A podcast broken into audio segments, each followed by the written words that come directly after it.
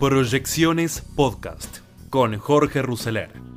Economía, política, finanzas.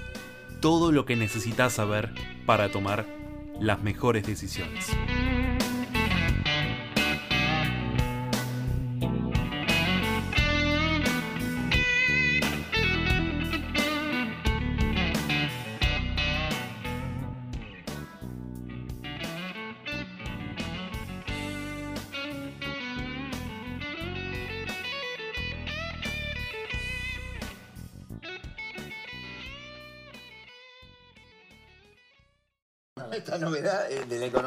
Argentina que viene hace mucho. Bueno, a a usted alguna le habrá tocado, pero hay algunas que no tocaron. Sí. En vida, digo, en vida. Eh, pero en realidad no es novedad en el mundo, ¿no? Hace 4.000 años que se hacen con controles de precios, inexorablemente ninguno dio resultado. Entonces, este, insistir en esta práctica, en esta política, en esta represión de precios para tener... fíjate- Ahora, ustedes fíjese- en el final del gobierno de Macri algo hicieron, ¿no? Decía, Ah, ah, cuidado. ahí voy a eso, pero fíjese que en la, en la declaración pública de los- del funcionario a cargo dice queremos tener un trimestre de, de felicidad y paz y amor, no sé. Sí. Un trimestre. O sea, ese es el horizonte del programa antiinflacionario, un trimestre, bueno, después de gobernar 24 meses, ¿no? Así que la verdad que es una, una idea bastante peregrina que en el final de, como, como usted dice Eduardo, en el final del, del gobierno anterior se aplicó, pero es una política complementaria de otras, ¿sí? De- O debe serlo. bueno, es una figura. Usted puede, si, si se pasa, si quiere truncar precios, por ejemplo, eh, podando, eh, usar una, ma- una, una tijera de podar en el Amazonas, pero a la noche y de día riega las raíces, a la noche siguiente va a tener más ramas. ¿Qué quiero decir?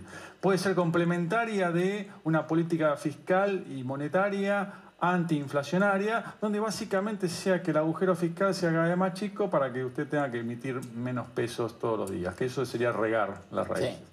Si no hace eso, bueno, se va a pasar podando toda la vida y, la- y- y- y las ramas van a ser cada vez más largas, ¿no? ahora, bueno, la, la inf- la última medición de la inflación, 3,5% de aumento de los precios al consumidor, una inflación que da 52,5% en un año. ¿Esta inflación se baja gradualmente como propone el gobierno o va a ser necesario en algún momento un plan de shock? Primero, esto del 52%, Daniel, tiene una parte de inflación eh, oculta, inflación reprimida, porque tenemos tarifas congeladas, como decía recién la, la diputada, como porque tenemos el dólar atrasándose todos los meses, porque ahora vamos a tener precios eh, máximos, precios congelados, que ya vienen, ¿no? O sea, es una, una continuidad de, de esa- de ese régimen. Así que hay una buena parte de la inflación este, oculta, o sea, la inercial es mayor que ese 50%. Y sí, está bien. Eh, está bien la pregunta porque no es lo mismo una inflación, una inercia de 25 que una de 50 que una de 70. Me parece que por esta inflación reprimida, la inflación de este año va a ser un piso para la del año que viene.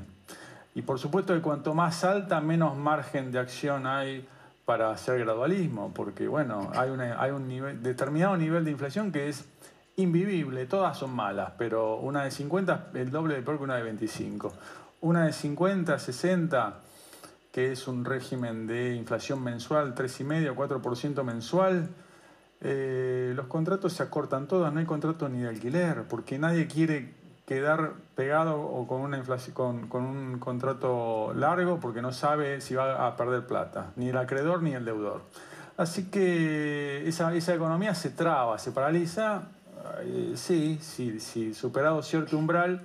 Y además voy a decir otra cosa, Daniel, cuando uno hace chispas en un bosque seco, como hay hoy en el sistema financiero argentino, eh, puede no pasar nada hasta que un día se prende un árbol y, pasan cosas más graves. Entonces, en estos contextos, lo único que no puede pecar la política económica, la monetaria en particular, es de imprudencia.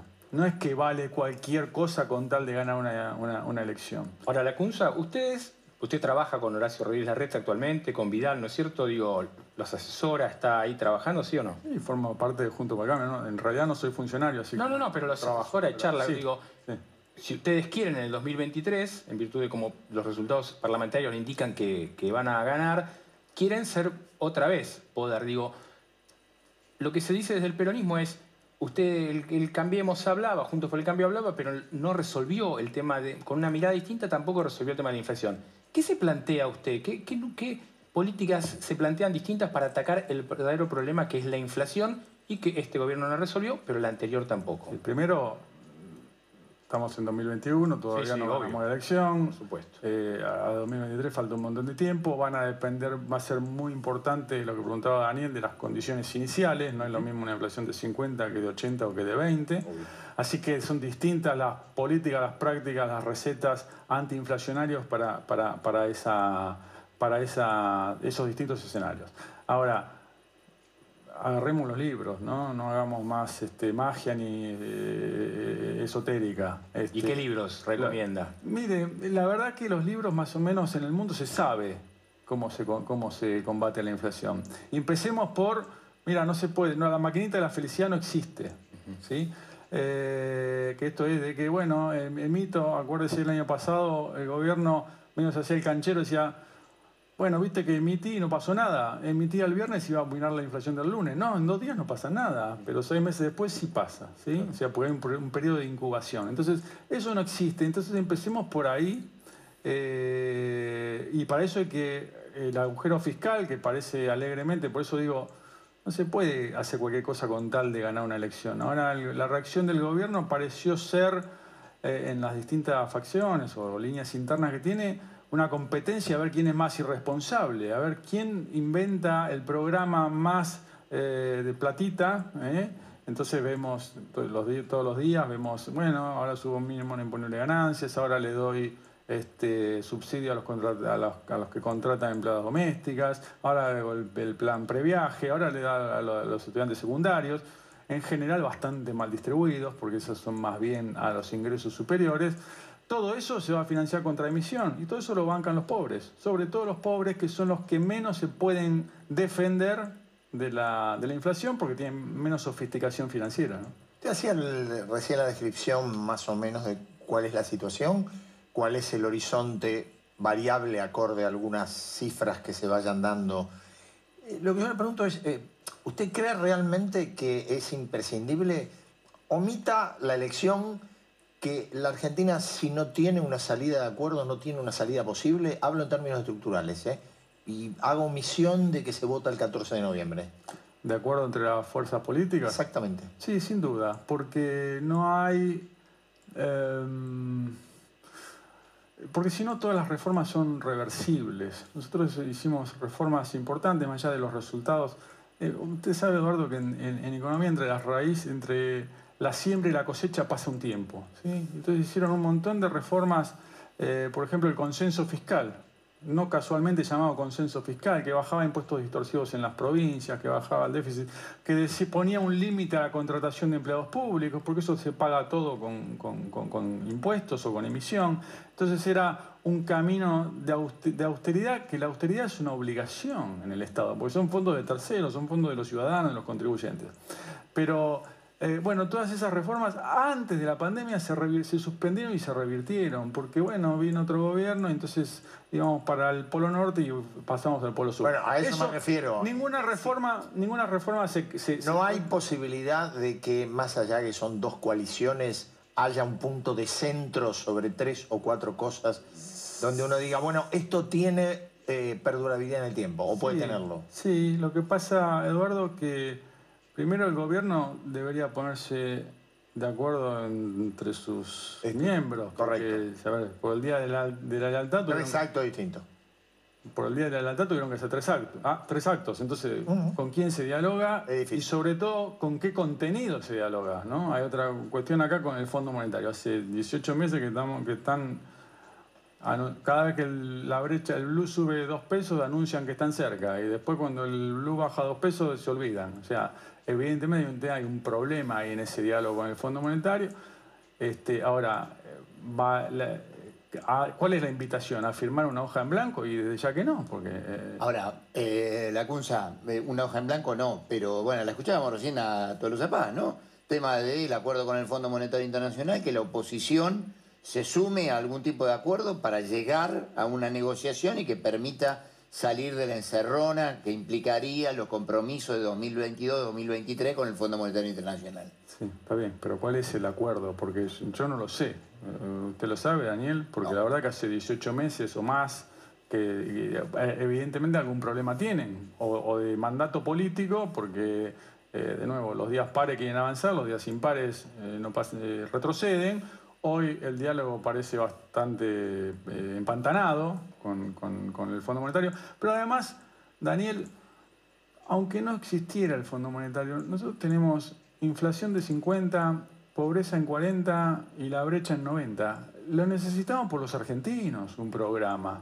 ¿no? Eh, no es porque el fondo o los acreedores o los bonitos, siempre está rinde políticamente, ¿no? Depositar la responsabilidad o la exigencia en, el exterior. Bueno, si, si sirve como excusa, bueno, pero hagamos un programa, porque la verdad que lo único que ha pasado, más allá de las palabras bonitas, lo único que ha pasado en estos dos años, casi dos años, es que el agujero fiscal se agrandó.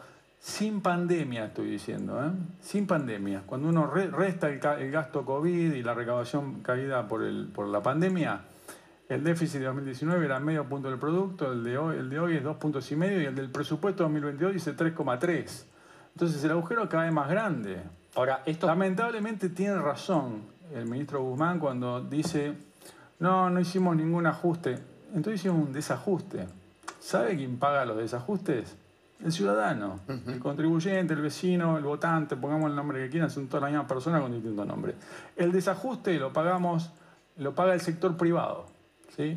Entonces, em, eh, cuando en la interna oficialista hay que militar a ver quién es más irresponsable, y yo me preocupo. Ahora, todos estos números que, que ustedes repasaban de todos estos programas, algunos dicen que es el 0,5 del Producto Bruto Interno. Eso, de eso, ¿cómo se recupera ese nivel de número y ese nivel de plata? Bueno, está bien, 0,5 sobre 3,5, ya pasamos de 3,5 a 4. Entonces, en el margen y que tenemos 50% de inflación. Y todo ese, medio punto del producto, que no es poco, ¿no? Medio punto del producto, eh, se financia con emisión, porque no tenemos crédito voluntario y no, no hay capacidad de subir más impuestos, a Dios gracias. Entonces, bueno, todo eso va contra emisión, va contra inflación que pagan los pobres. Entonces el previaje, ah, que en general no son los sectores más necesitados, que, los que pueden hacer turismo, y lo pagan los O sea, es una redistribución regresiva de, los recursos públicos. Por supuesto que me encanta que los chicos vayan a, su viaje egresado. Ahora, antes hay que darle de comer, ¿no? O sea, hay otras prioridades y el dinero es finito. Ese es el cuestionamiento. Ahora, usted eh, hablábamos recién, bueno, la hipótesis del acuerdo, el no acuerdo, de la deuda. Mirando hacia atrás, eh, ¿le pareció imprudente realmente el, nivel de endeudamiento que llevó el gobierno de Macri cuando terminó el periodo? Bueno, con el diario del lunes es todo más fácil. Yo, déjeme... Nosotros trabajamos de eso. ¿eh? Mm, no, está bien, está bien. No, pero no, no voy a responder eso. La deuda es hija del déficit. Si no hubiera déficit no habría deuda. Lo que pasa es que ah, yo no quiero ir muy atrás porque si no el televidente está como, eh, nos echamos culpa, me parece que eh, lo aturde. Pero, ¿quién generó el déficit? El gobierno de 2007 heredó un superávit de 4 puntos del producto y en 2015 dejó un déficit de 4 puntos del producto. Es como que Usted empieza su programa a las 11 de la noche y a las 11 y 5 viene el delivery de la esquina y dice, no, Morales Solá me dejó una, una impaga. ¿Sabe cómo se llama eso? Holdouts. Entonces usted le dice, bueno... no pasa, ¿eh? No pasa, pero no importa. Entonces usted le dice, entonces ¿quién generó esa deuda? Y el programa anterior. Y usted le dice, bueno, está bien, acá está, está le pago, traiga otra ronda para todo. Y usted ve que trae camarones. Y todo esto se puede pagar no, oye, bueno, pero córtele los sanguchitos a Pablo. No es fácil, ¿no? Porque el, gasto, el, déficit sube rápido y baja lento. Entonces, el origen de la deuda es el que genera el déficit. O sea, el causante de la deuda, más allá de cómo se registre, que si se lo deja impago o no. Así que la irresponsabilidad en el manejo de la, cosa, de la cosa pública está en la, generación, o en la generación de gastos sin el correspondiente ingreso, porque no hay magia ahí, eso se paga o con impuestos o con deuda, que son impuestos tratados, o con inflación, o con emisión, que es inflación, que también es eh, eh, un impuesto. Sí. ¿Ok?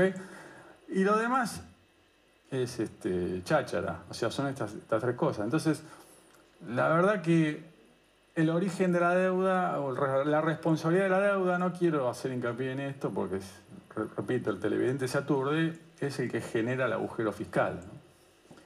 Eh, la CUNSA eh, habló de la brecha del dólar. El ministro de Economía, Martín Guzmán, dijo que eh, hay que descartar una devaluación fuerte porque, bueno, va a haber control del tipo de cambio después de las elecciones el año que viene y que hay que descartarlo. ¿Qué piensa del tema del dólar y el nivel del dólar que tiene actualmente? ¿Cree que va a poder no devaluar Martín Guzmán? Mire, no lo sé, Daniel. O sea, el dólar va a ser por las malas todo lo que la política económica no haga por las buenas. Eh, un ministro de Economía tiene obligación de decir eso. Yo diría lo mismo. ¿sí? Pero porque imagínese si dijera lo contrario. Claro. Pero en realidad las devaluaciones traumáticas nunca son voluntarias, ¿sí? sino son cuando no queda otra. En realidad lo que eh, lo hizo este gobierno, no es tan difícil. ¿eh? Cuando tenía la brecha en 130 hace un año exactamente, este, volanteó a la derecha, una capacidad que no siempre tiene, volanteó a la derecha, hizo más austeridad, emitió menos y la brecha bajó de 130 a 80, un escándalo igual. Pero, pero bueno, es menos que 130. Ahora, eh, evidente, digo, hoy está perdiendo mil millones de dólares por mes. ¿Sí? Perdió en septiembre, por ejemplo. Entonces, Está recuperando ahora. Sí, pero porque pone un cepo transitorio que dura, o sea, dura una semana, dos.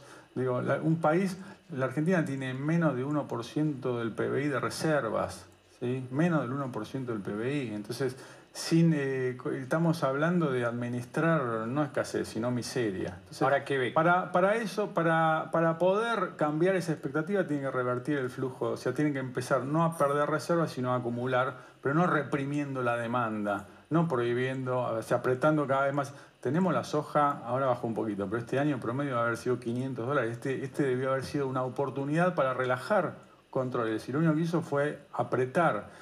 Entonces, no por el fondo, sino por los argentinos, que tenemos esta brecha, entonces no invertimos, no, no exportamos porque creemos que va a estar más alto, importamos mucho porque creemos que va a estar más alto. Eh, para bajar esa brecha tiene que hacer un programa, un plan. Pongamos el sustantivo que quieran, me da todo lo mismo, pero ponga, pero digamos, el- eh, la trayectoria fiscal es esta, lo vamos a financiar de esta manera. Si uno mira, ahí voy Pablo, si uno mira el presupuesto 2022, ustedes no me preguntaron por el presupuesto 2022, ¿saben No. por qué? Porque no lo tenemos en cuenta, porque sabemos que es todo lo que no va a pasar. Ahora, con respecto a eso de 2022, si le pregunto bien cortito, ¿qué, qué pasa después de noviembre? ¿Usted ve un volantazo a la derecha o ve a los Feletis y las Débora Giorgi de la vida empoderados? No lo sé, no lo sé, eso es una decisión del gobierno. Si veo lo que pasó después de las pasos, que estuvieron una semana una interna a cielo abierto, me preocupo. Eh, indudablemente que administrar eh, escasez con poder político es una cosa, sin poder político es una cosa más delicada. ¿no? Este, porque la interlocución con los distintos actores, hasta con los exportadores, con el sistema financiero, o con, bueno, con, con- todos los actores este, eh, de, de- la actividad económica y bueno, puede ser más tensa, digamos. Pero no, a ver, no es que hay un choque inexorable, pero para que no haya un choque inexorable tenemos que, no dar un volantazo es malo, pero digamos, girar aunque sea parsimoniosamente en otro sentido. ¿no? La El anuncio ayer que hizo el gobierno nacional principal y que va a llegar a padres y madres de casi 4 millones de chicos, 3 millones 900 mil chicos que utilizan la tarjeta alimentar y que reciben entre 6 mil y 12 mil pesos al mes según la cantidad de hijos que tengan. 6 mil es para un hijo, 9 mil dos, 3 de hijos, eh, más de 3 hijos son 12 mil pesos por mes. Antes solo podían recibir y utilizar la tarjeta alimentar en el supermercado o en aquellos comercios que tuviesen eh, postnet y solamente para comprar alimentos y bebidas, y no cualquier bebida. Por ejemplo, las alcohólicas estaban afuera de lo que podían comprar. ¿Cuál es el gran cambio? A partir de ahora es dinero cash, dinero efectivo que van a poder retirar de la misma manera que cobran la asignación universal por hijo. Eh, es un cambio enorme en este programa que había sido concebido con la idea de controlar efectivamente que ese dinero fuese para alimentos. A ver, Fernanda Raberta, la titular del ANSES, lo anunciaba de esta manera ayer es a partir de la escucha cotidiana de tanto el ministro como nosotros y nosotras desde ANSES, de encontrar dificultades en esas familias que iban a comprar con la tarjeta alimentar, porque solo ciertos lugares tenían la posibilidad de vender, lugares, supermercados y, lugares que tuvieran postnet, y eso complicaba la diaria, porque las familias argentinas muchas veces compran sus alimentos en los comercios de proximidad, en los almacenes del barrio, en la verdulería. Bueno, entonces lo que estamos haciendo es ese monto de ingresos a la, al cronograma de pagos, pero además al instrumento de la asignación universal. Bueno, eh, es cierto que era una queja a los movimientos sociales. Juan Grabois, por ejemplo, planteaba mucho esto que impedía, por ejemplo, que se utilizara la tarjeta para eh, la compra en ferias, donde obviamente que no hay postnet, pero a la vez también es una manera de controlar que efectivamente el dinero fuese a la compra de alimentos. Eh, Juan Zabaleta, el nuevo ministro de Desarrollo Social, un poco explicando, revirtiendo una política que en su momento Daniel Arroyo, pues la tarjeta alimentar fue de este gobierno cuando asumió Alberto Fernández, Daniel Arroyo defendía fuertemente la posibilidad de controlar que efectivamente se compraran alimentos con esa tarjeta. En cambio, ¿qué decía Zabaleta? A partir del mes de noviembre. Eh, se va a cobrar en la UH la tarjeta alimentar, que cada familia pueda disponer del dinero, sea en forma física o electrónica, en débito, para, para poder direccionarlo al consumo. Es importante eh, pensar que esto va a beneficiar al consumo directo en el barrio, medidas que tienen que ver con seguir garantizando la, seguridad alimentaria, las políticas alimentarias. Hay que tener en cuenta que la, la tarjeta alimentar es más dinero que la asignación universal por hijo, o sea que es un montón. O sea, si alguien recibía una, una asignación universal por un hijo, pone cuatro mil pesos, más la tarjeta alimentar de seis mil, solo podía usar la tarjeta en el supermercado. Ahora va a recibir diez mil pesos acreditados en cuenta que puede usar cash en efectivo, sacándola a partir de noviembre. Y si tuviera tres hijos, son 12 mil pesos, más 12 mil de la asignación universal por hijo, son 24 mil pesos en efectivo, de los cuales van a disponer a partir de noviembre los padres de casi 4 millones de chicos. Esto además lo que va a significar es que dejan de ser también cautivos, si uno lo mira con esos ojos, de los supermercados. Son 19 mil millones de pesos al mes que, se, que tenían los supermercados como de público cautivo a través de la tarjeta alimentar. Todo esto en el contexto de la discusión del gobierno con los supermercados y los productores de alimentos de consumo masivo. Roberto Feletti, el secretario de Comercio Interior, que quiere imponer una lista de productos congelados y retrotraer los aumentos, o sea, borrar los aumentos que hubo a partir del 1 de octubre, les dio un plazo un poquito más largo, pero de apenas 12 horas a la negociación. Si no hay acuerdo, tendremos que sacar una resolución de precios máximos. Nosotros confiamos, por lo menos por la disposición que se mostró hoy, que asistieron un conjunto de empresas importantes. Estamos hablando de un acuerdo con, como muchos, 60 empresas, que son las más importantes, las más poderosas del país, e inclusive este, sobre la base de que pueda haber, porque ellos dicen, bueno, puede haber algún producto que le lesiona severamente la rentabilidad, bueno, estamos dispuestos a verlo. Ahora, no hay mucho más tiempo. No hay mucho más tiempo, dijo, y Daniel Funes de Rioja, que simultáneamente el presidente de la COPAL, que es la coordinadora de las industrias de productos alimenticios, y el titular de la Unión Industrial Argentina, dando cuenta del peso que tienen estas empresas dentro de la discusión de los industriales, eh, dijo lo siguiente. No nos olvidemos que venimos de una política de congelamiento de precios que tuvo una larga eh, vigencia y entonces a partir de ahí hay productos que han quedado descolocados, compañías que han quedado descolocadas. La medida la toma el gobierno. Nosotros no estamos a favor de los controles de precios, no estamos a favor eh, de, los congelamientos. Eh, lo que creemos es que la inflación es multicausal y por ende hay que atacarla en todas sus dimensiones. Ahora, este es un instrumento que están aplicando como eh, están hablando de aplicarlo, bueno, muy bien, en ese contexto decimos en qué medida puede haber algún acuerdo, que es lo que ellos nos propusieron.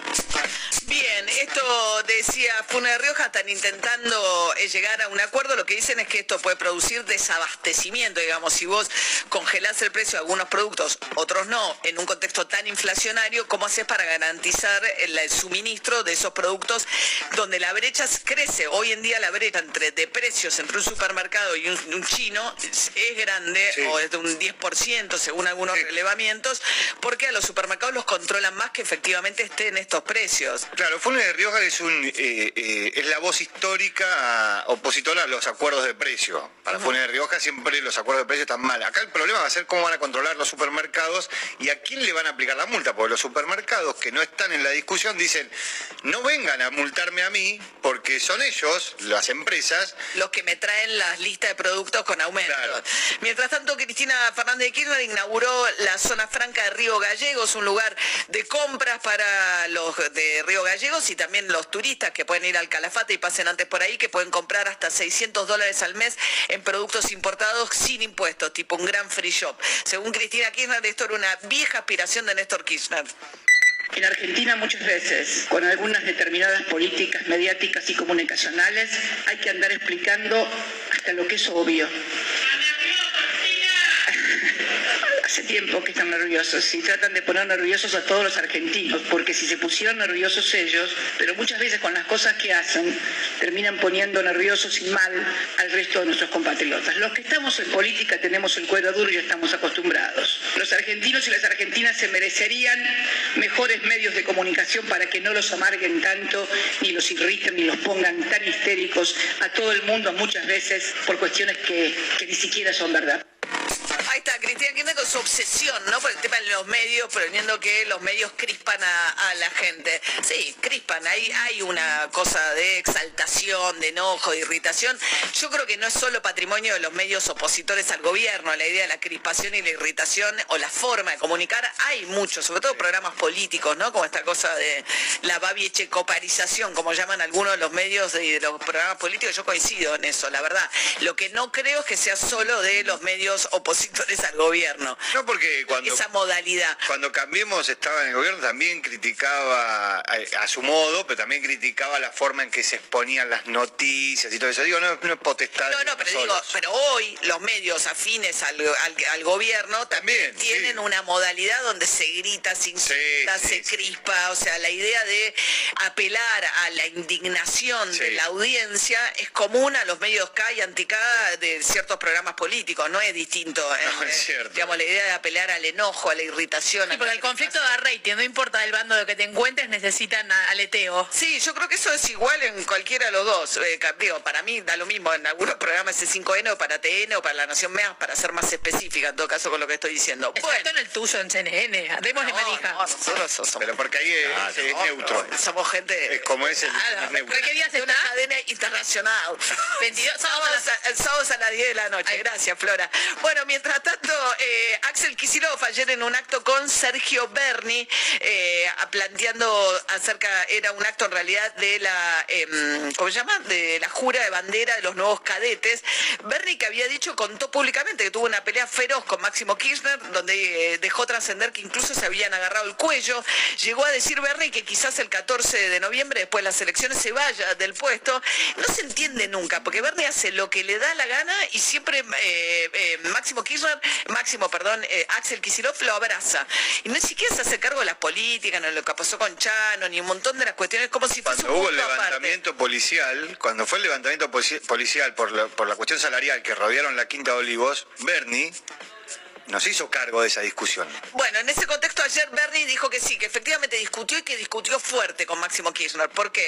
Lo discutimos y discutimos mucho y acaloradamente. ¿Por qué discutieron? ¿Qué- qué- qué es lo Discutimos porque tenemos una mirada distinta a lo que es la construcción política. Yo tengo una mirada muy abierta, una mirada que tiene que ver con, por sobre todas las cosas, potenciar a todos los compañeras y compañeros del interior. Por ahí están todo el año militando, estando en los barrios y que como cualquiera tiene aspiraciones de participar en política y que por alguna decisión a veces inexplicable se les ha vetado esa posibilidad y eso genera una desazón dentro de, de la militancia política, ¿no?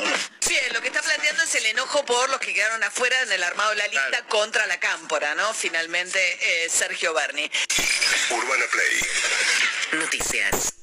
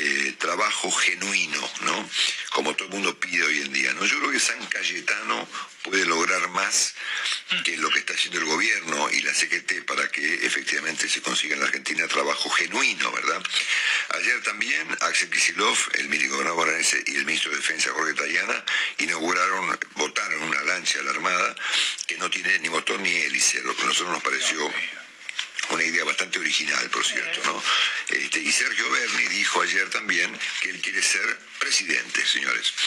En este contexto, y para cerrar, la señora Kirchner también en un aporte interesante al debate público argentino dijo que los medios argentinos amargan a las personas ¿eh? y que nos merecemos medios mejores, eh, que no amargan a la gente. Nosotros hemos hecho una contribución esta mañana eh, dándole la razón a la señora Kirchner para tratar de ser bueno, más o menos divertidos ¿eh? ante las curiosas noticias que se nos presentan todos los días.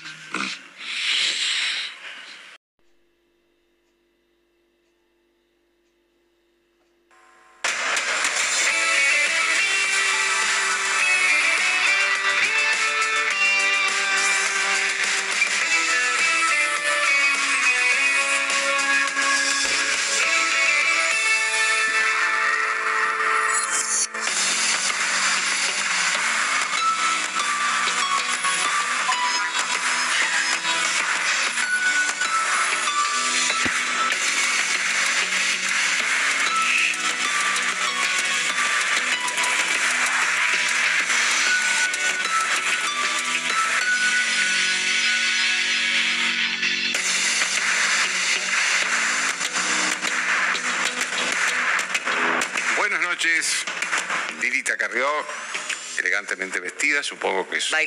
Todo baililita, miren, compren porque además estamos todos en quiebra. ¿Eh? Sí. ¿El vestido también? Sí, todo. Ah, todo, muy bien. Elegantísima. ¿eh? Este, lo, lo- lo primero que le pido- quiero preguntar, es una declaración, un reportaje que le hicieron el domingo a Sergio Massa, donde él dice que después de la elección va a haber un acuerdo entre el gobierno y la oposición, sea cual sea el resultado de la elección. ¿Usted está de acuerdo con eso? Porque obviamente cuando habla de la oposición hablan de ustedes, junto por el cambio. Sí, depende de dónde se haga y con quién se haga. Sí, Bueno, él se ofrece como garante. ¿Cómo va a ser garante alguien que sus íntimos amigos están procesados por narcotráfico en este momento? Como el, el caso de Escapolano. Eh, eh, eh, digo, obviamente que los acuerdos son necesarios, tienen que hacerse solamente en el Parlamento. Se comprometió todo Ju- Juntos por el Cambio eso y que lo cumplan, porque si no, volvemos al 2009, que me entregaron la victoria, que nos había costado tanto. Lo segundo, tiene que haber autoridad. ¿Qué quiero decir? Tiene que haber confianza. En consecuencia, entre los, todos los bloques van a tener que tener la generación de una confianza e ir medida por medida. La situación del país va a ser muy difícil y eh, le temo a los pactos por debajo de la mesa. Consecuencia, esto tiene que quedar muy claro y si no, lo vamos a exigir desde todos los lugares. Esto la coalición cívica lo tiene clarísimo. El caso recién estuvo Fernando Sánchez, que les aviso, puede o no entrar de diputado en este contexto. Y la verdad es que si ustedes me preguntan a mí, yo lo necesito siendo diputado nacional. Porque Ah, tiene... que está en el número 8 por la capital. Claro, miren, se necesita personas que tengan experiencia, no que vayan recién a aprender a la Cámara de Diputados. Este chico tiene 26 años de formación en la Cámara de Diputados, hasta la, incluso la caída del 2001, la comisión de lavado, la lucha por, por la corrupción. Has- Está muy formado y, y le pido a la sociedad y a los padres que por favor voten a Juntos por el Cambio, porque en, el- en más del 50%, eh, para mí es un líder parlamentario Estamos hablando de la capital, es candidato por la sí, eh, indispensable, y no es una cuestión de número, ¿eh? es una cuestión de solvencia y de solidez en el Parlamento. Manejar ese Parlamento y establecer los límites y evitar los pactos de espurios, que yo los evité mil veces. ¿Usted cree que puede haber pactos de puño? Sí, sí, sí, todo es posible. Dígame, usted no es Tengo candidato. casi la certeza de que va a haber y que los vamos a frenar. ¿Puede dar nombre de quién está dispuesto junto por el cambio a hacer eso? No, pero eh, puede pasar, ¿eh? Miren, yo estoy tan... Tengo una esperanza cierta en esta sociedad, pero tengo un reclamo sobre la cuestión moral muy fuerte hacia toda la política. Eh, acá la base de la confianza es la moral, acá y en cualquier país del mundo. A ver, la base de la economía, como empezó con las letras, o sin firmar las letras, es mi palabra vale. Esto todavía sucede. Yo voy a un lugar y me dicen, Lilita, tomá, nosotros confiamos en tu palabra. Ahora, si la palabra no vale, ¿cómo vas a ir a hacer acuerdos con mentirosos? Esta es la pregunta. Es decir, el caso de Massa se va a tener que discutir porque primero que el presidente de la Cámara no tiene por qué lograr los acuerdos. Los acuerdos se logran entre los presidentes de los bloques. Y en segundo lugar, eh, esto de blanquearlo a Massa eh, me parece atroz. Y si algunos son muy amigos de Massa, yo les pregunto, ¿qué moralidad tienen? ¿O tienen moral o no la tienen? Porque, a ver, eh, usted había planteado, y en este programa lo planteó por... Porque si no le invito al gordo valor en mi casa y digo, yo soy amiga del gordo valor de toda la vida. Se lo estoy diciendo a todos. Ahora. ¿Usted no está de acuerdo con que algunos dirigentes de Juntos por el Cambio sean amigos de Massa? Yo lo que digo es que si hoy yo lo tuviera el gordo valor en mi casa y digo, lo defiendo porque somos amigos desde siempre, a mí que me iban a decir, vos sos tan delincuente como el gordo valor. Que le calga el sallo a quien le caiga. A los que veranean con él, a los que almuerzan con él, a los que acuerdan con él, a quien sea. Yo lo que digo, hay una voluntad popular que se está expresando y va a ser masiva. ¿Está? Y que tiene que ser masiva para que sea pacífico lo que viene, que ya es muy violento en lo económico. Eso, déjeme que le haga una pregunta, porque usted en este momento no es candidata. todas las preguntas. No es candidata. Pero si fuera candidata, ¿estaría preocupada? Ah. Como diputada, ¿eh? Sí, como candidata a diputada, porque además el lugar más difícil en tiempos de crisis es justamente el Parlamento. Es fácil. A veces se habla de la gestión, ¿no? Entonces, pero, pero es fácil. Si yo fuera ministro sería altamente ejecutiva. Vos tenés una base piramidal, vos sabés derecho, vos sabés resolución, vos sabés ejecución, vos sabés cuáles son los empleados públicos y mandás. Ahora guarda en un Parlamento donde tenés que manejar una, un acuerdo, tenés que manejar una ley, tenés que saber redactarla y tenés, que poner de acuerdo a 160 diputados. Este, de todos mis trabajos en la justicia, de, de redactar sentencias, no como juez, pero sí como secretaria, redactar dictámenes, como abogada, hacer recursos, el trabajo más difícil es este, porque es manejar una asamblea. Entonces, yo a veces me río de los que digo, los cargos ejecutivos son muy importantes, pero guarda que ahí mueren todos los elefantes, ¿no? Porque la Cámara de Diputados es un agujero negro donde todos, solo los que tienen solidez, solo los que saben conocer los límites, eh, yo he cambiado votaciones con una palabra, con una intervención. Entonces, si hoy fuera yo diputada de la capital, por la capital, encabezando, o en la provincia de Buenos Aires, ¿no? que yo me quería morir, fue cuando me paralicé si tenía que ir, diría, no solo estaría preocupada, estaría preparándome.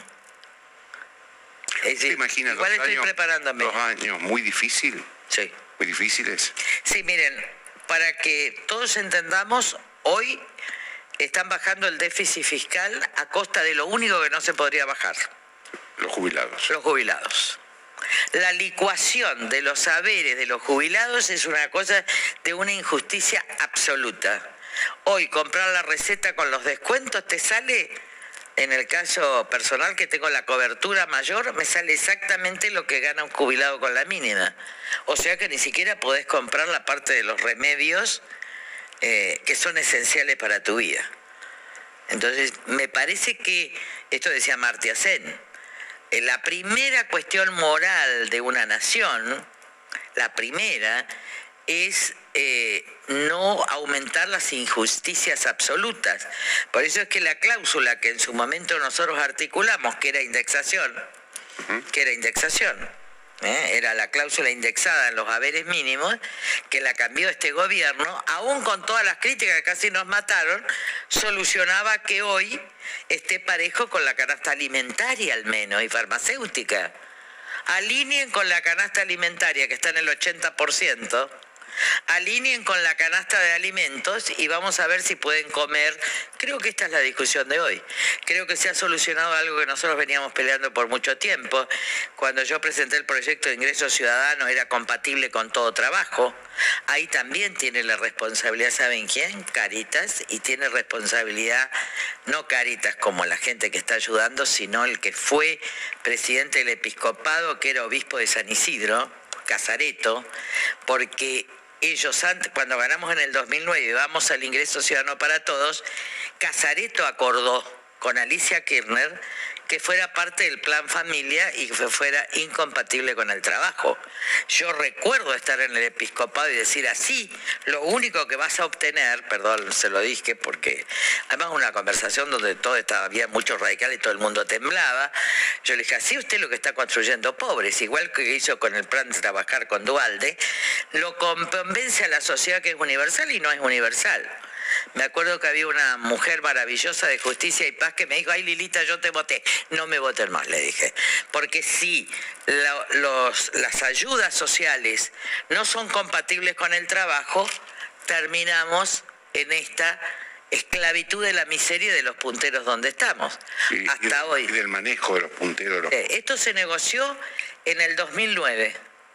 Justo, ¿se acuerdan que el primer proyecto de, junta, de que el acuerdo cívico, que lo acordamos Morales y nosotros, pero que el acuerdo cívico ganó con el 32% del país, con un punto más que el Frente para la Victoria, aparte de Narváez en la provincia de Buenos Aires, era el primer proyecto que se iba a tratar en el Parlamento a título de ley, un proyecto nuestro del año 96 con Elisa Carca y que estaba tomado de Gors, de lo que estaban planteando en Brasil, de lo que hoy están planteando en Europa.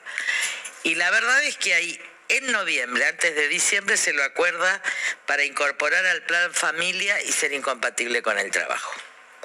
Eh, Estas traiciones que se producen no se pueden repetir. Hoy por primera vez el Papa dice los subsidios no sustituyen al trabajo, pero qué noticia. ¿Por qué no me apoyaron en su momento cuando dije universal? ¿Sabes lo que me decía Casareto? ¿Es un problema de protagonismo personal? No. Le digo, hay la diferencia entre que un pobre llegue a la clase media y sea libre o que un pobre sea esclavo del gobierno de turno. Y la verdad es que el cristianismo quiere que los pobres tengan prosperidad y no sean esclavos de nadie. Eh, no sé si estoy un poco Lo digo porque recuerdo esa reunión que cambió y que y lo mismo hicieron con el plan Trabajar en el 2002. Ahora, deje, déjeme Famoso diálogo argentino. vol- volver al... Aquí, Casareto me va a querer matar, pero no importa, porque ya está acostumbrado a que lo es una buena persona, Casareto. No sé si es buena persona. Lo cierto es que los planes, es amigo de muchos amigos míos, lo cierto es que él, todo el mundo puede atestiguar la, la, la reunión donde yo le dije, mire, usted va a construir la esclavitud de los pobres. Y me dijo, es Lilita, un problema de protagonismo. No, es la diferencia en que un pobre vaya a la clase media baja y que un pobre sea usado por los punteros políticos. Y el tiempo histórico me dio la razón. Eh, eh, dígame, eh, usted propuso en, en este programa, o dijo, anunció en este programa, que si Juntos por el Cambio ganaba la elección, iba a promover que el presidente de la Cámara o presidenta de la Cámara de Diputados fuera de Juntos por el Cambio y no del peronismo. Mire, la regla que yo eh, aplico, yo, ¿se acuerdan que yo era presidente hace muchos años? Claro, que que 20 años. Cuando gana la alianza, yo soy presidente de la Comisión de Asuntos Constitucionales. En consecuencia, a fines del 2001, gana, era el gobierno de la alianza, era el gobierno de la Rúa, la elección era en octubre, gana el PJ. Entonces yo digo, la primera minoría es a la que le corresponde la presidencia, no al gobierno, a la primera minoría. Es decir, que Eduardo Camaño asume siendo de la Rúa presidente porque esta es la correcta interpretación constitucional. Esto sigue. El grupo A gana, pero el grupo A no era un interbloque, sino que estaba el interbloque nuestro, el del, el, digamos, el que había ganado, acuerdo cívico, pero además estaba de Narváez, que era otro bloque, aparte, no era un interbloque. Entonces, ahí, Solá, me acuerdo, eh, muchísimos, eh, querían que el presidente fuera de juntar todos los votos de la Cámara, lo que dice más ahora, y arruinar, eh, digo, y, despojar de todo al PJ. Yo dije, no, esto no es institucionalmente correcto. Lo institucionalmente correcto es lo que dije en el 2001. Por eso es Fellner presidente de la Cámara, porque seguían siendo primera minoría. Y yo defendí, porque defendí porque eran primera minoría. Ahora, si después de la elección la primera minoría es el interbloque de Cambiemos, con el precedente que cuando yo dije es el partido, me contestaron es el interbloque, cuando nos sacaron la vicepresidencia y se lo dieron al interbloque federal, Natale, porque el segundo partido era el mío, obviamente siempre era para sacarnos a nosotros, o sea que el interbloque que está conformado, que tiene sus autoridades y tiene minoría, le corresponde. Y no pasa nada. En Estados Unidos hay presidencias en el Senado que son republicanas, presidencias de diputados que son demócratas, presidentes que son republicanos o demócratas. Esto forma parte de la democracia. Lo que dice Massa es guarda que no junte todos los otros votos de la izquierda, de esto, etcétera, y reparta las comisiones. Esto ni es políticamente correcto, ni es constitucionalmente correcto, ni es reglamentariamente correcto y es una trampa a la que nos tiene acostumbrado un mentiroso consecuente como es Massa, que hay que decirlo, lo avala, el establishment. Ahora, la pregunta que yo hago a la Argentina se lo hago al establishment. ¿Cómo pueden avalar a un mitómano? Pero esta es una pregunta que yo lo hago en nombre como ciudadana. ¿Cómo se pueden sentar con alguien donde todos sus íntimos amigos están en bandas de narcotráfico o escribiendo el crimen, por ejemplo, eh, de, del Unicenter? ¿Está procesado no hubo? Ellos participaban en toda la elección. ¿Por qué nunca les pidieron? Yo le pedí el juicio político a este escapolán procesado y donde la jueza Arroyo Salgado, el que actuó perfectamente siempre es el fiscal Domínguez, le pide el enjuiciamiento. ¿Saben por qué? En la Cámara de Senadores se cayó la bicameral para ver si lo acusaban a Escapolán de esto hace un año. Y ahora todavía eh, Echecoy Moro y una chica de una radical del interior piden la reunión. Pero yo estoy por yo estoy por denunciar el encubrimiento, porque es un delito federal. ¿Saben qué? La bicameral los ha cubierto en la provincia de Buenos Aires por un pacto entre Massa y no sé quién, pero alguien de Juntos por el Cambio tuvo que ser, porque nos votaban. Miren, a mí me rechazaron. Elimine el juicio político a Novo, que... Es un fiscal. Que, bueno, pero era el fiscal que tenía relación con todos los intendentes de San Isidro. Como que por el encubrimiento del triple crimen, no, el triple no, el doble crimen, ¿no? El del Unicenter. Muy bien, lo rechazaron. Lo rechazó el jury de enjuiciamiento. La presidenta fue una persona que yo respeto y quiero mucho, que era Hilda Kogan. Pero acá, en la provincia de Buenos Aires, hay acuerdos. Por eso yo no creo más en nadie. Estos acuerdos deben romperse. Porque si no, tenemos a bandas de narcotraficantes que, porque son amigos de un determinado intendente o de un presidente de la Cámara, todavía hoy no trata el Senado de la provincia de Buenos Aires si pide el enjuiciamiento o no de alguien que está con orden de detención por ser jefe de una banda de narcotráfico que descargaba narcotráfico y lo vendía. Y nadie lo toma como un tema político, porque siempre va a la página policial. Entonces, yo no sé por qué esto no es un escándalo político. La verdad, también sospecho. Dígame, Lita, eh, Estoy medio desconfiada, ¿viste? sí, está desconfiada hoy. Este, Porque no quiero que se traicione al pero déjeme que le haga una pregunta. Eh, usted ve dos años difíciles. En esos dos años difíciles, que supongo que habla por la, la situación económica, pero incluye también la posibilidad de una embestida de la vicepresidenta contra el presidente, es decir, para sacarlo de la presidencia. Eso es posible. Va a ser dos años muy difíciles en lo económico, pero muy difíciles, uno lo ve, el que ha vivido la Argentina, te lo dicen los economistas y uno lo percibe. Uno vivió el Rodrigazo, a nosotros no nos puede contar el Rodrigazo. Y sabemos que está vaciada la caja del ANSES y que están agotados los giros al gobierno nacional y que la soja no se liquida hasta marzo. Es decir, incluso la gente más humilde sabe que hoy le dan 10 mil pesos y no, le no, no puede comer un asado con su familia el día de la madre. A ver, te doy 10 mil pesos, te doy, me acaba de decir, me contó ayer un mozo acá, que a la hija le ofrecieron 30 mil pesos para venir a un acto.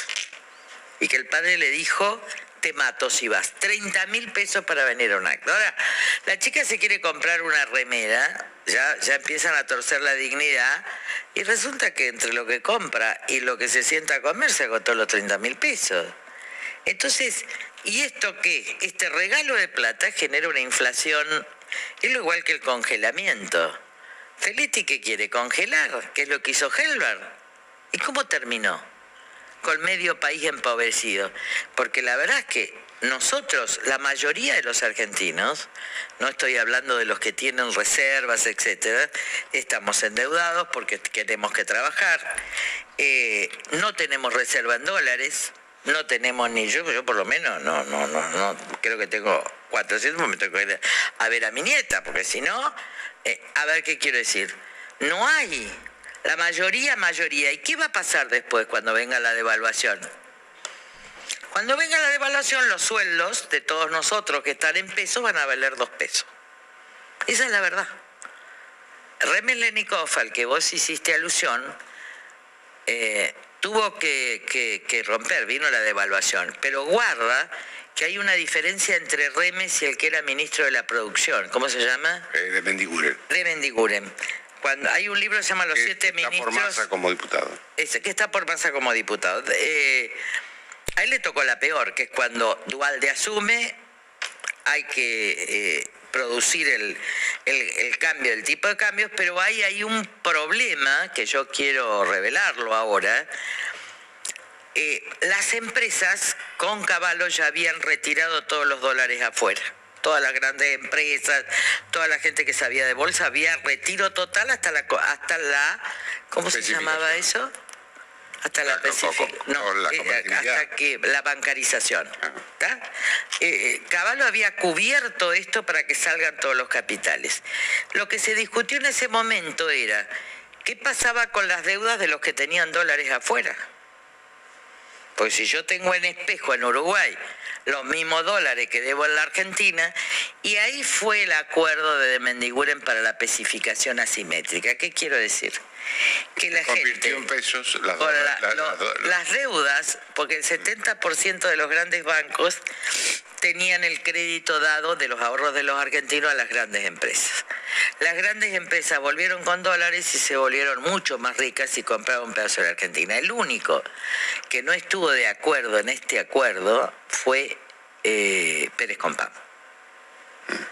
Y esto cuesta mucho dinero para una política corrupta. Y yo sé el monto, pero no lo puedo probar. Así que usted no, no descarta una embestida de la vicepresidenta contra el presidente. No, no, yo creo que vienen momentos muy difíciles en una sociedad donde ya no hay que sacarle más. El otro día estuve en Mar de Plata hablando y, nosotros tenemos gente que está muy vinculada a la, a la- a la producción y a la industria en Mar del Plata y me decían, están fundidos. Porque van a venir los reclamos laborales de cuando redujeron las horas.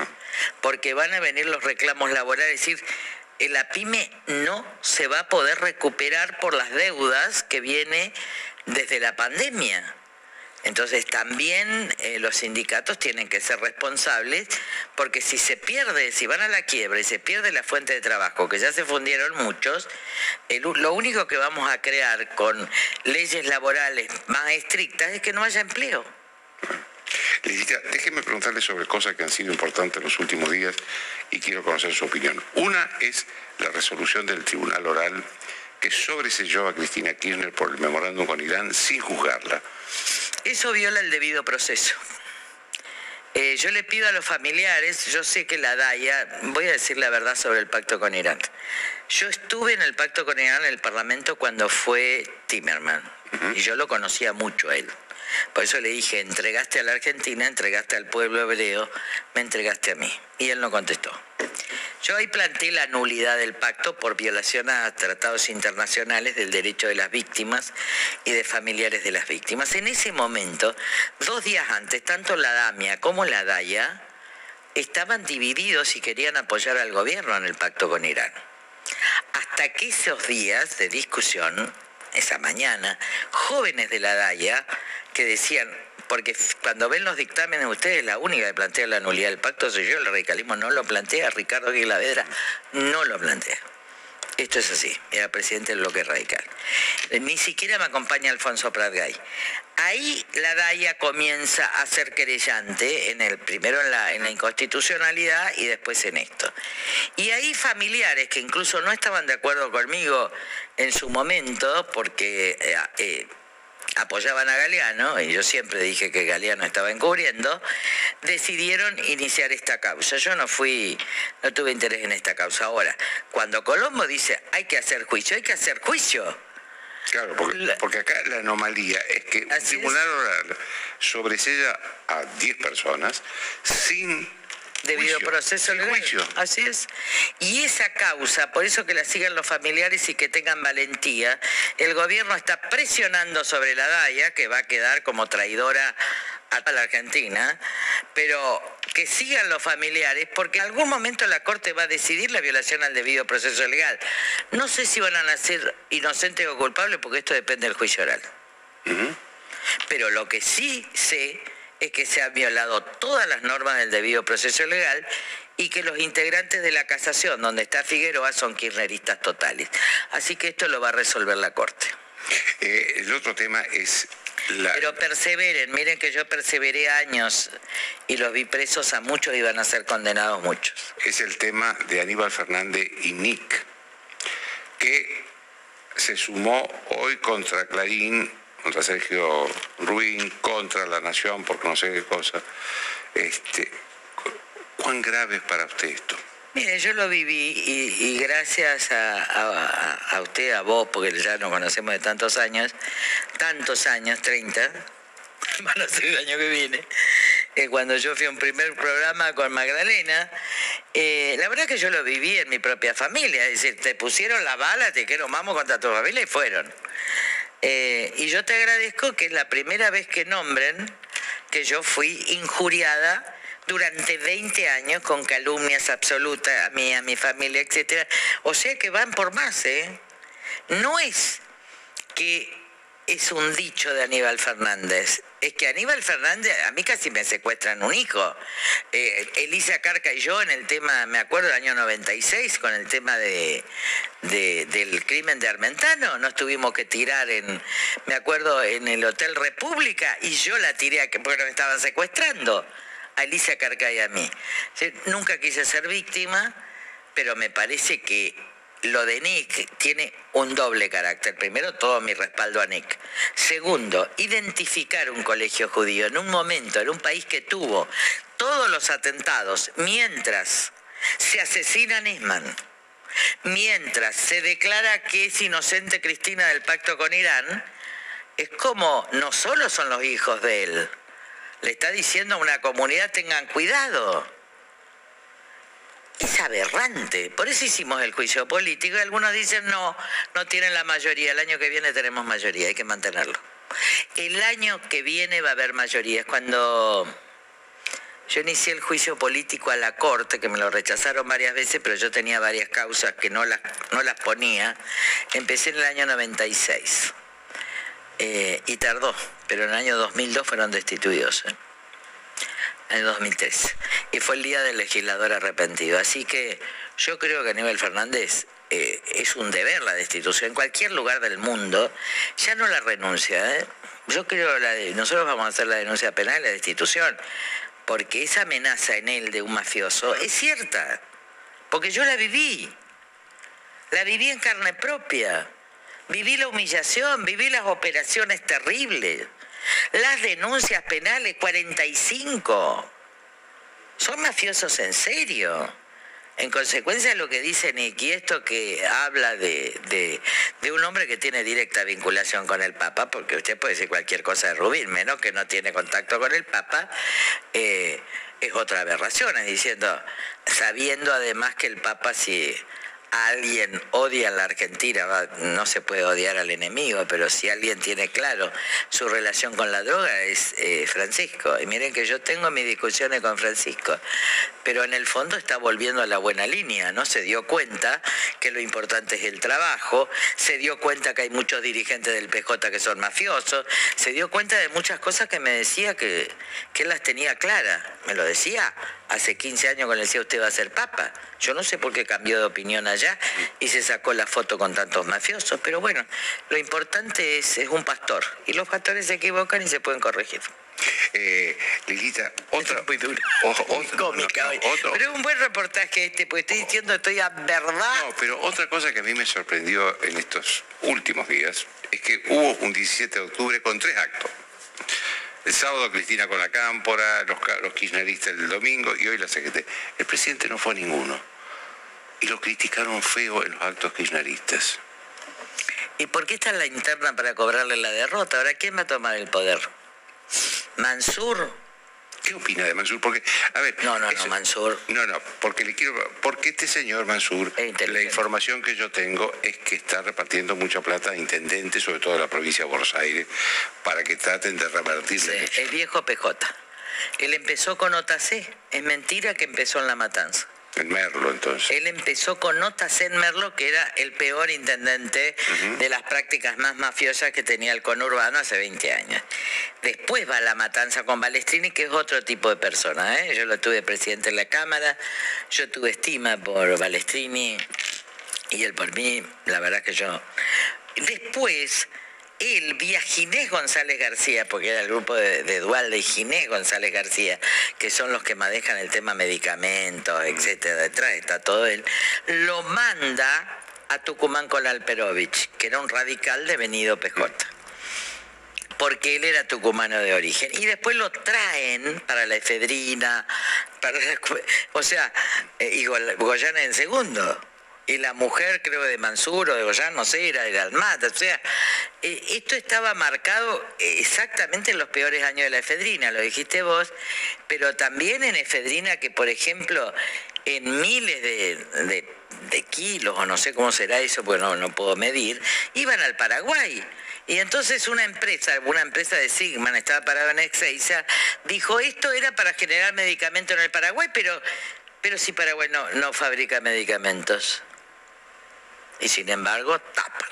La justicia tapa. Los, los que atentaron contra mí, tapan. Hasta yo tengo una causa en reserva, ¿eh? donde digo todos los actores y donde parte de la CIDE tiene relación con todos los gobiernos. Esto va a ser después de la elección, pero yo voy a señalar a todos los actores políticos con sus vinculaciones de la CIDE, sean o no del partido que sean, pero la CIDE tiene que dejar de jugar ¿eh? porque parece que a algunos políticos les encanta estar controlando la CIDE y te hacen operaciones para hacerle operaciones y después cambian de bando, pero después terminan asesinando a un fiscal. ¿Cómo sabía Pocino a las 7 de la mañana que Nisman había muerto si nadie entró al departamento? Esa es la causa, ¿eh? Era un funcionario de la CIDE, Pocino, aclaremos. Pero Pocino y el íntimo amigo de Milani. Por eso me acaba de querellar Milani, pero ya va a juicio por enriquecimiento ilícito. Así que la verdad es que uno sigue. Yo no voy a parar con esta lucha, no me importa si me meten preso o no. Ahora, la verdad nos hará libres y en segundo lugar, la cuestión moral nos hará confiables. Y esto es lo que estamos predicando con Mario Quintana, que vendió todo, vendió Pharmacity, exacto. Nosotros decimos, acá tiene que haber una clase dirigencial donde la cuestión moral, que es la cuestión de la palabra, esté definida, porque si no, vamos a volver a traicionar al electorado. Y ahora les pido a todos que voten a Juntos por el Cambio en todo el país y yo me comprometo a exigir estas condiciones morales sin la cual la Argentina, que va a salir muy despacio, tenga que salir bien alguna vez y para siempre. Gracias, Y terminé. Gracias, Edita. Y un beso grande y voten a Fernando. Por eso más de 50 en la capital. Después de la pausa voy a hablar precisamente de los actos del 17 de octubre.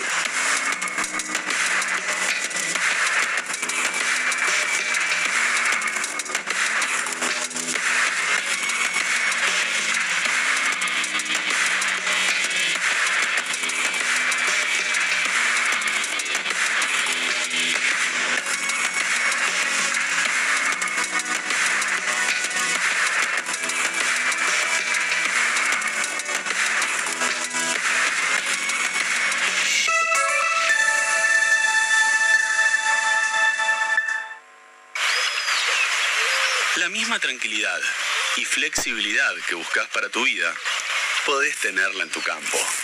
Brucia te asegura el control de malezas más eficaz y mínimas restricciones para rotar tus cultivos. Elegí estar tranquilo. Elegí Brucia, de Summit Agro. Gargaletas, caramelos para el dolor de garganta, antisépticos y analgésicos, específicos para boca y garganta y vienen en caramelos. Gargaletas, pregúntele a su farmacéutico. Gargaletas, caramelos para el dolor de garganta. Me encanta mi profesión, amo ser periodista y no me estoy yendo porque no me guste más o porque me haya aburrido la profesión. Me estoy yendo porque creo que es un momento muy importante del país y me parece que hay momentos en los cuales eh, hay que meter las patitas en el barro. Y yo tomé esa decisión. Es volver a creer que la política puede solucionar los problemas de la gente. Carolina Lozada y Mario Barleta, candidatos a senadora nacional y diputado nacional por Santa Fe, por el cambio. En Puma Energy hay 5% de descuento para los que se lo merecen. Porque te alcanzan hasta tu casa. Cuídate. Y para los que no se lo merecen. Nos vemos, ¿eh? ¿No me podrías alcanzar acá? Ay, no, yo justo hoy tengo turno con el otorrino laringólogo. Mira, ya se me está haciendo tarde de solamente decírtelo. 5% de descuento todos los miércoles con todos los medios de pago. ¿Te lo merezcas o no? Parar, cargar, seguir. Puma Energy. El gobierno y la oposición impulsan los desmontes para beneficiar las ganancias de las multinacionales, pero está la izquierda para defender el ambiente. En Chaco, Claudio Cobas, diputado nacional, lista 71, Partido Obrero. La salud es todo. Por eso tenemos todo para la salud del talento de tu empresa. Todo con la red de servicios más grande de Argentina. Con centros de atención, clínicas y sanatorios en todo el país. Todo con planes que se adaptan a todo tipo de empresa. Somos la empresa de medicina privada del grupo Sancor Salud. Elegí el perfume para tu casa con Make Fresh. Y disfruta emociones únicas en cada ambiente. Compartimos sensaciones. Make Fresh. Martes a las 22, en el programa de Nico Wiñaski, las lealtades de un gobierno golpeado. Te contamos por qué el Frente de Todos no logra reacomodarse después de la derrota en las PASO. ¿Es la inflación la madre de todos los problemas? Además, trabajo estatal y burocracia. W, ver y rever. Martes, 22 horas, por TN. Buenas tardes. Hola, Juan Carlos. ¿Cómo tomaste la decisión? Bueno, a todos nos llega el momento de tener que colgar los botines. Ojo que tuve ofertas de Kazajistán, de Indonesia y otros países más que no recuerdo ahora. Pero yo quería retirarme acá, en el trabajo que me vieron hacer. ¿Te retirabas en el banco de suplentes? No. De ninguna manera. No, no, no, no pienso terminar en el banco de suplentes. Por eso entré al Banco Ciudad, pedí un paquete previsional y ahora tengo un banco que juego para ti. Gracias. Gracias al Ciudad. Entra al Ciudad. Vení al banco que te banca. Moverse salud, salud es movimiento, nos movemos con vos, vivir cada momento. Plan Joven te acompaña con cobertura en psicología, odontología, gestión online y un plus de beneficios para disfrutar tu bienestar. Federada Salud, tu cobertura médica. Entra hoy a planjoven.federada.com.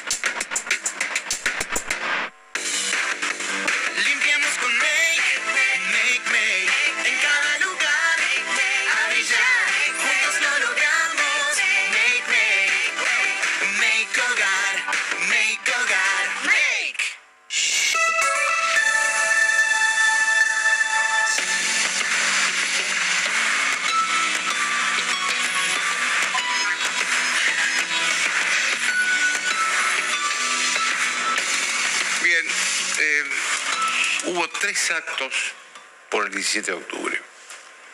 El sábado Cristina Kirchner con la juventud camporista, el domingo el cristinismo, el kirchnerismo más, más duro en la Plaza de Mayo y hoy la CGT. A ninguno de los tres actos fue el presidente de la Nación. Por primera vez un presidente peronista no, asi- asiste a un acto del 17 de octubre, cuando hubo en este caso tres actos. Eh, ya a mí me interesó un poco, o me interesó más que los otros, lo que Cristina Kirchner dijo el sábado ante la juventud camporista, porque ella es una persona muy poderosa en este país, muy poderosa en este país, es la vicepresidenta, pero además es prácticamente la jefa de toda la coalición que gobierna. Eh, y habló de economía en un país con una situación muy grave económicamente, muy, en una crisis económica grave. Eh,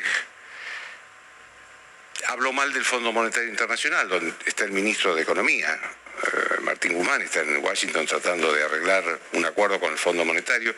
Dijo inexactitudes, dijo mentiras. Dijo, por ejemplo, que Perón nunca había querido hacer un acuerdo con el Fondo Monetario Internacional. Hablando del Perón histórico, ¿no? del primer Perón, del 46. El Fondo Monetario se crea como institución en 1945. Perón asume en 1946. Cuando se crea el Fondo Monetario Internacional están solo 28 países. Hoy hay más de 180 países en el Fondo Monetario. La Argentina se incorpora al fondo en 1956, Perón ya se había ido. Es decir, que cuando Perón asume la presidencia, el fondo no es esta organización poderosa e influyente que conocemos hoy. Era un bebé recién nacido en pañales que le estaban dando forma. Es decir, está hablando de una inexistencia. Cuando Perón en la primera y segunda presidencia estaba en el gobierno, en el poder, el fondo no existía como lo conocemos hoy. Entonces no sabemos qué hubiera hecho Perón con un fondo como está hoy. Es la manipulación de la información. Eh, también dijo que su esposo, Néstor Kirchner, le había pagado todo al fondo dos años después de asumir porque no quería saber más nada con el fondo. Esto es cierto. Es cierto también que antes firmó un acuerdo con el fondo. ¿eh? Eh, y es cierto que en 2005, creo que se debían unos 10 mil millones de dólares, le pagó al Fondo Monetario porque no quería saber más, nada. Hizo un mal negocio. En ese momento el fondo estaba cobrando tasas de interés anual del 3-4%. Un año después, dos años después, Néstor Kirchner terminó pidiéndole plata a Hugo Chávez en Venezuela, que le sobraban en ese momento los dólares, y Hugo Chávez le cobró el, cat- el 15% de interés este, por el préstamo que le daba. Es decir, que le cerró la puerta a créditos del 3-4% y pagó eh, tasas del 15% a Hugo Chávez. ¿A dónde está el patriotismo con eso? ¿Cuál es el patriotismo de eso? Ahora, claro, lo que Kirchner quería era que ninguno, nadie controlara su manejo de la economía. El Fondo Monetario le iba a, le iba a preguntar y iba el acuerdo necesita saber a qué economía se llega para poder pagar esos préstamos. Hugo Chávez no le preguntaba nada.